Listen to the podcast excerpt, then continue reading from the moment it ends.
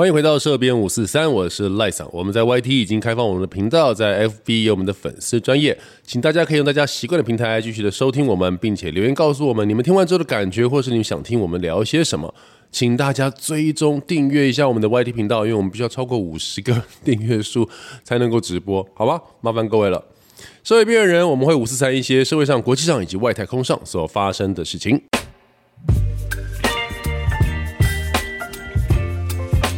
可能有一些新的朋友发现到，哎，哎，不是新的朋友，就是有一些呃，最近重新回来听我们的朋友发现到，嗯，怎么我们的频道变得这么安静？是的，呃呃，从今天以后，from now on，啊，就是可能只剩下赖嗓回来跟各位聊聊天啊，因为 Aden，我们另外一位主持人 Aden，他因为一些呃他的规划跟他的一些想法，所以他可能会暂时离开我们。呃，离开多久不太清楚，但是对，就是他会呃暂时离开频道。那么我会继续努力来跟大家聊聊天，所以请大家多留言好不好？不然我就真的是自自己一个人在讲话，拜托。OK，呃，我那天跟朋友在聊天的时候聊到了呃台湾目前的一些戏剧，好像有点慢慢复苏的景象。各位可能要。各位可能要超过四十岁吧，或三十五岁吧，就是可能要到三十五，至少要三十五或四十岁以上，才可能有看过台湾早期那个偶像剧很疯狂的年代。就台湾早期为什么会有这么多的综合台、娱乐台、戏剧台？就是那个时候，台湾偶像剧夸张的多，夸张的多。那个时候，东森也有自制的戏，八大也有自制的戏，TVBS 什么都有。那当时台湾的偶像剧基本上还处在一个浪漫主义的时期啊，基本上就是一些什么霸道总裁啊，跟贫穷小资女啊，或者是说呃辛苦穷困潦倒的少年爱上了一个富家千金等等之类的，大概就是这个体系。那个时期真的在发热的，像比如说什么。呃，流星花园啦，恶作剧之吻啦，等等，青蛙王子变青蛙，青蛙变王子，等等，点点点，很多。那个时期是台湾的偶像剧如雨后春笋，也没有雨后春笋，就是很多的一个时候。那么 后来慢慢慢慢的，呃，台湾因为基本上市场小嘛，所以它市场小的情况之下，它的这个制作经费就会越来越低，然后网络开始越来越发达。然后开始，台湾很多的电视台开始用买剧的方式，所以你会翻到现在的台湾的电视台，大部分都是日剧、韩剧跟陆剧。啊，这件事情就让赖桑想到了一件事情哦，就是其实，嗯，我们以前小的时候在学校念书的时候，我们都会觉得说啊，戏剧其实是一个娱乐产业，但是其实对我来说，戏剧它有一个很大的。呃，也不能说功效啦，就是戏剧有一个很大的层面，其实是在于文化保留。也就是说，其实我们有时候会看一些早期的戏剧，然后我们就会知道说，哦，那个时期的社会文化，那个时期的社会经济状况，那个时期的人类是怎么生活的。对，呃，你看很多的一些文献，包含到剧本。我讲的早期不是只说民国四五十年，是比如说什么元杂剧啦这一些东西的哦。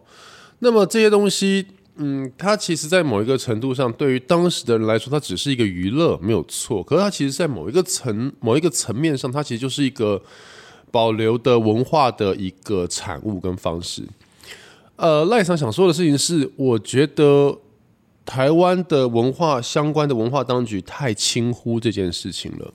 我不知道各位有没有发现到一件事情哦，其实近十年还是二十年来哦，嗯，台湾一直有一个，如果我们要讲的很严重，叫做文化渗透啦。其实，当然你说呃，美剧啦或日剧，他们有他们的文化进入嘛。比如说，我们现在路上也会听到小朋友在喊“欧巴欧尼”。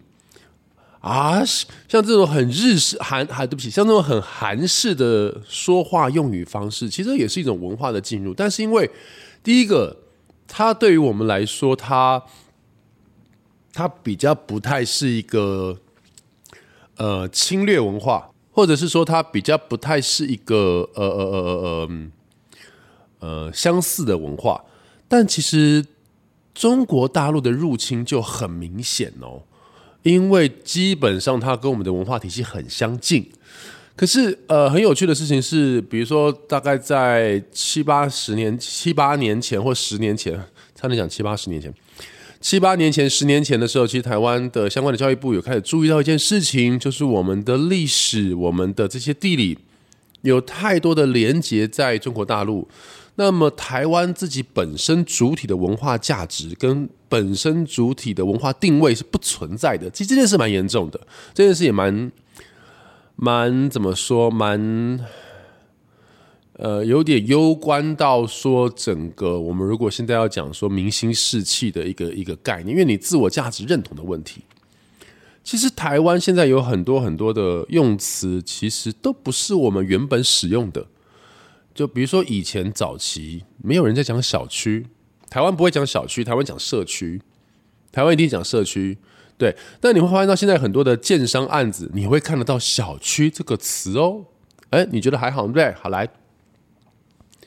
体现，台湾早期没有这个词，体现不是台湾的使用方法。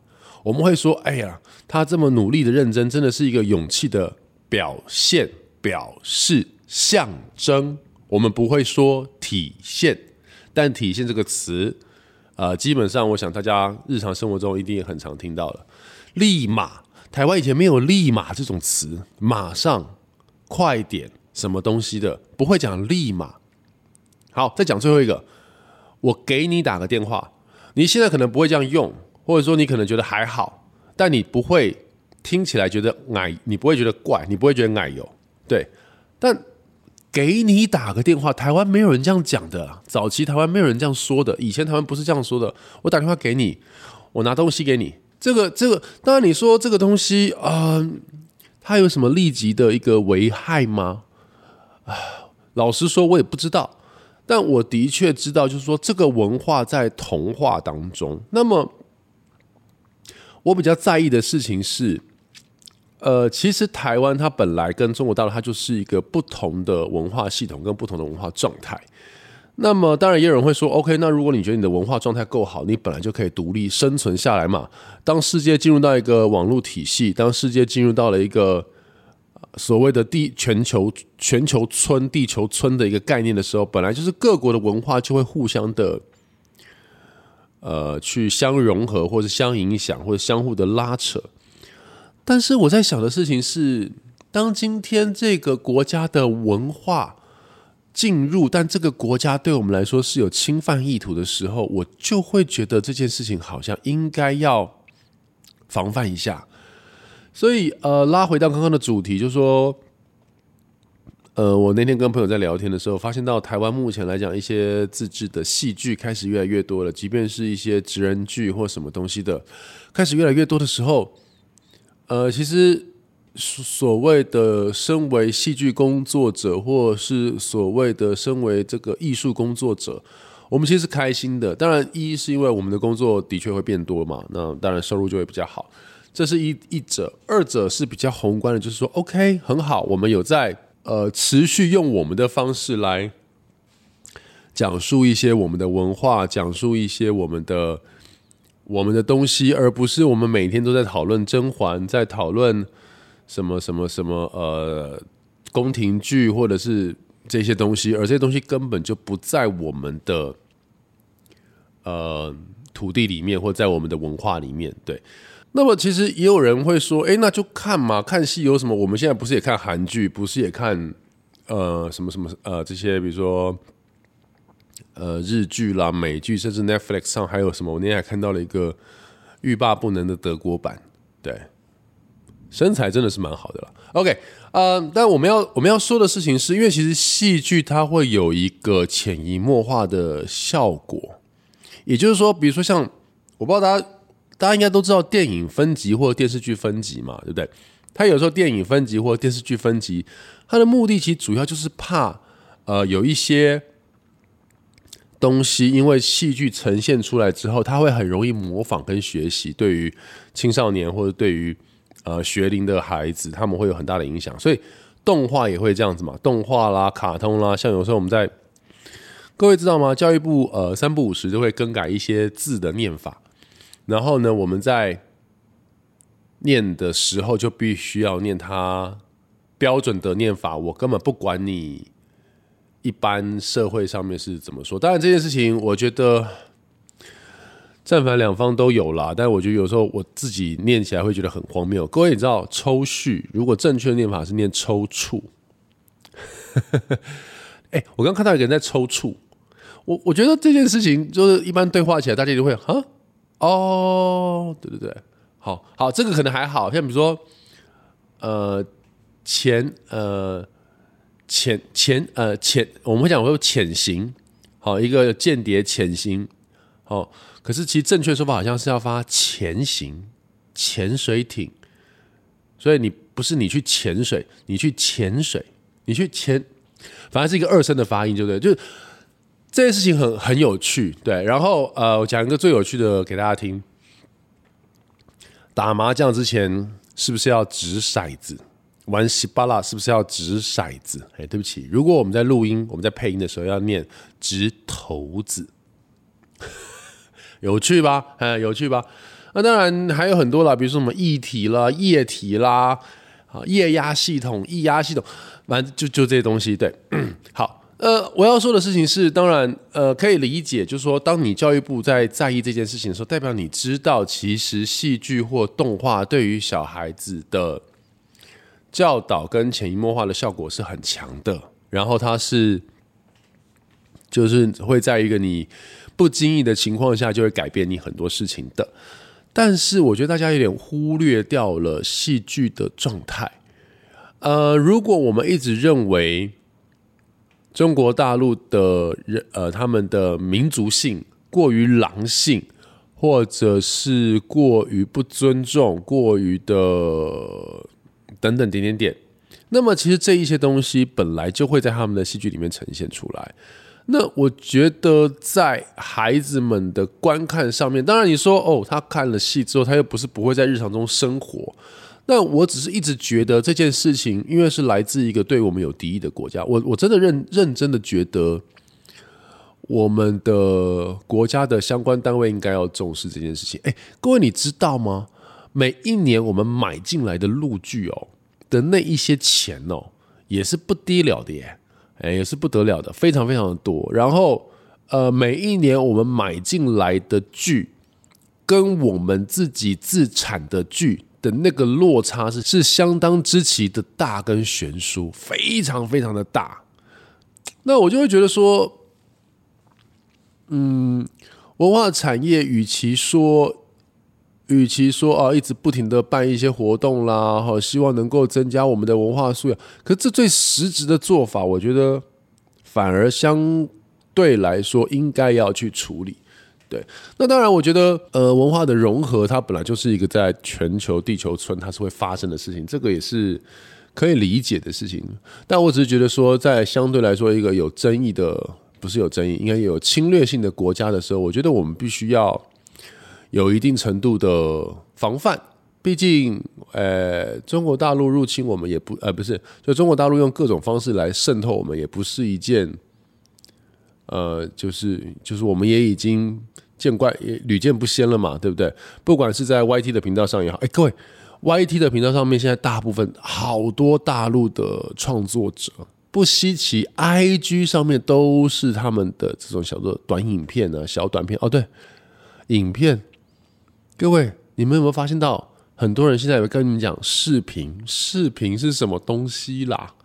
对啊，我我觉得很多的文化传承真的会在这个过程当中慢慢慢慢的不见哦。比如说，你看，像我前阵子还在，嗯，走在路上的那个马路上面，然后我看到那个看板，就是亚克力板那种看板的广告，上面出现了简体字，呃。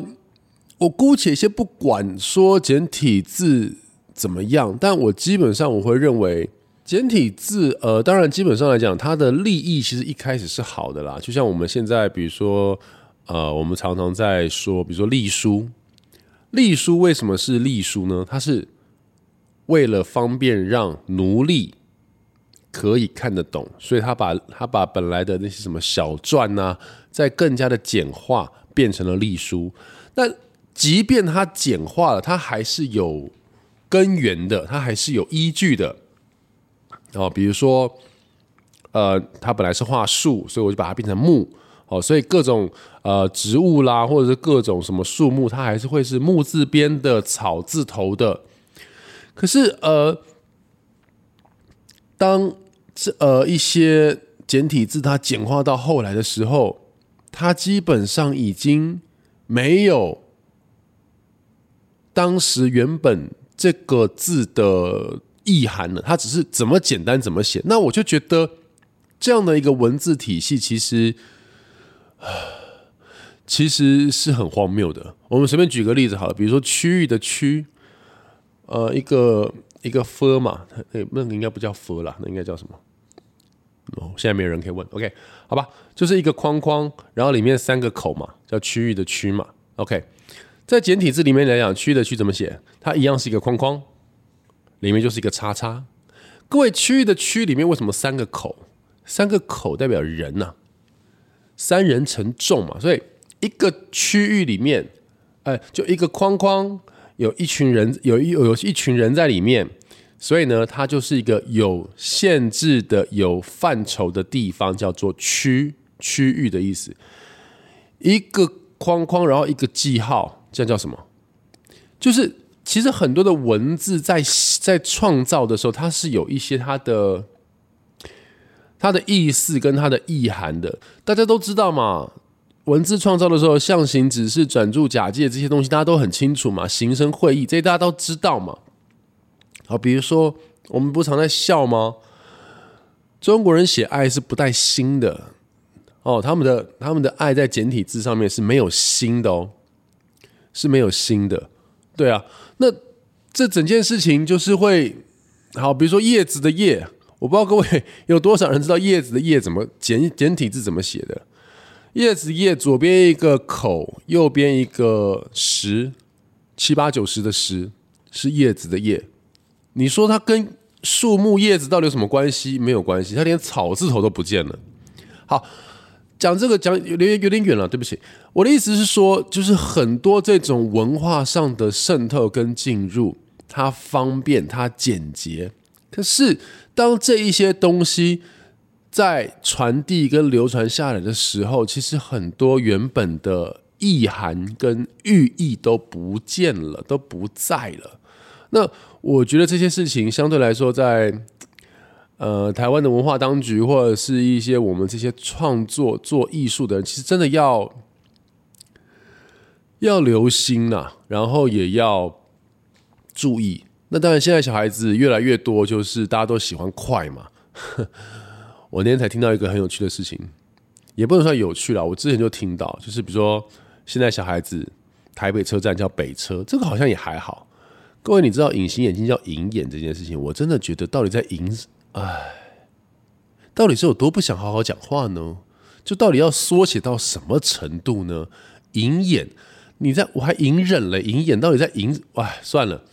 反正当然也有人会觉得说啊，赖场你们年纪大了，可能吧，也许 maybe，但我有时候只是在想说，呃，整个东西的快速的运作导致到很多东西越来越简洁，越来越简便，但是里面的那些蕴含呢，我们也有年轻过，对，我的年轻已经过了，但我们的确年轻过，我们年轻的时候也会想说啊，追求一些新颖的东西，想要追求一些。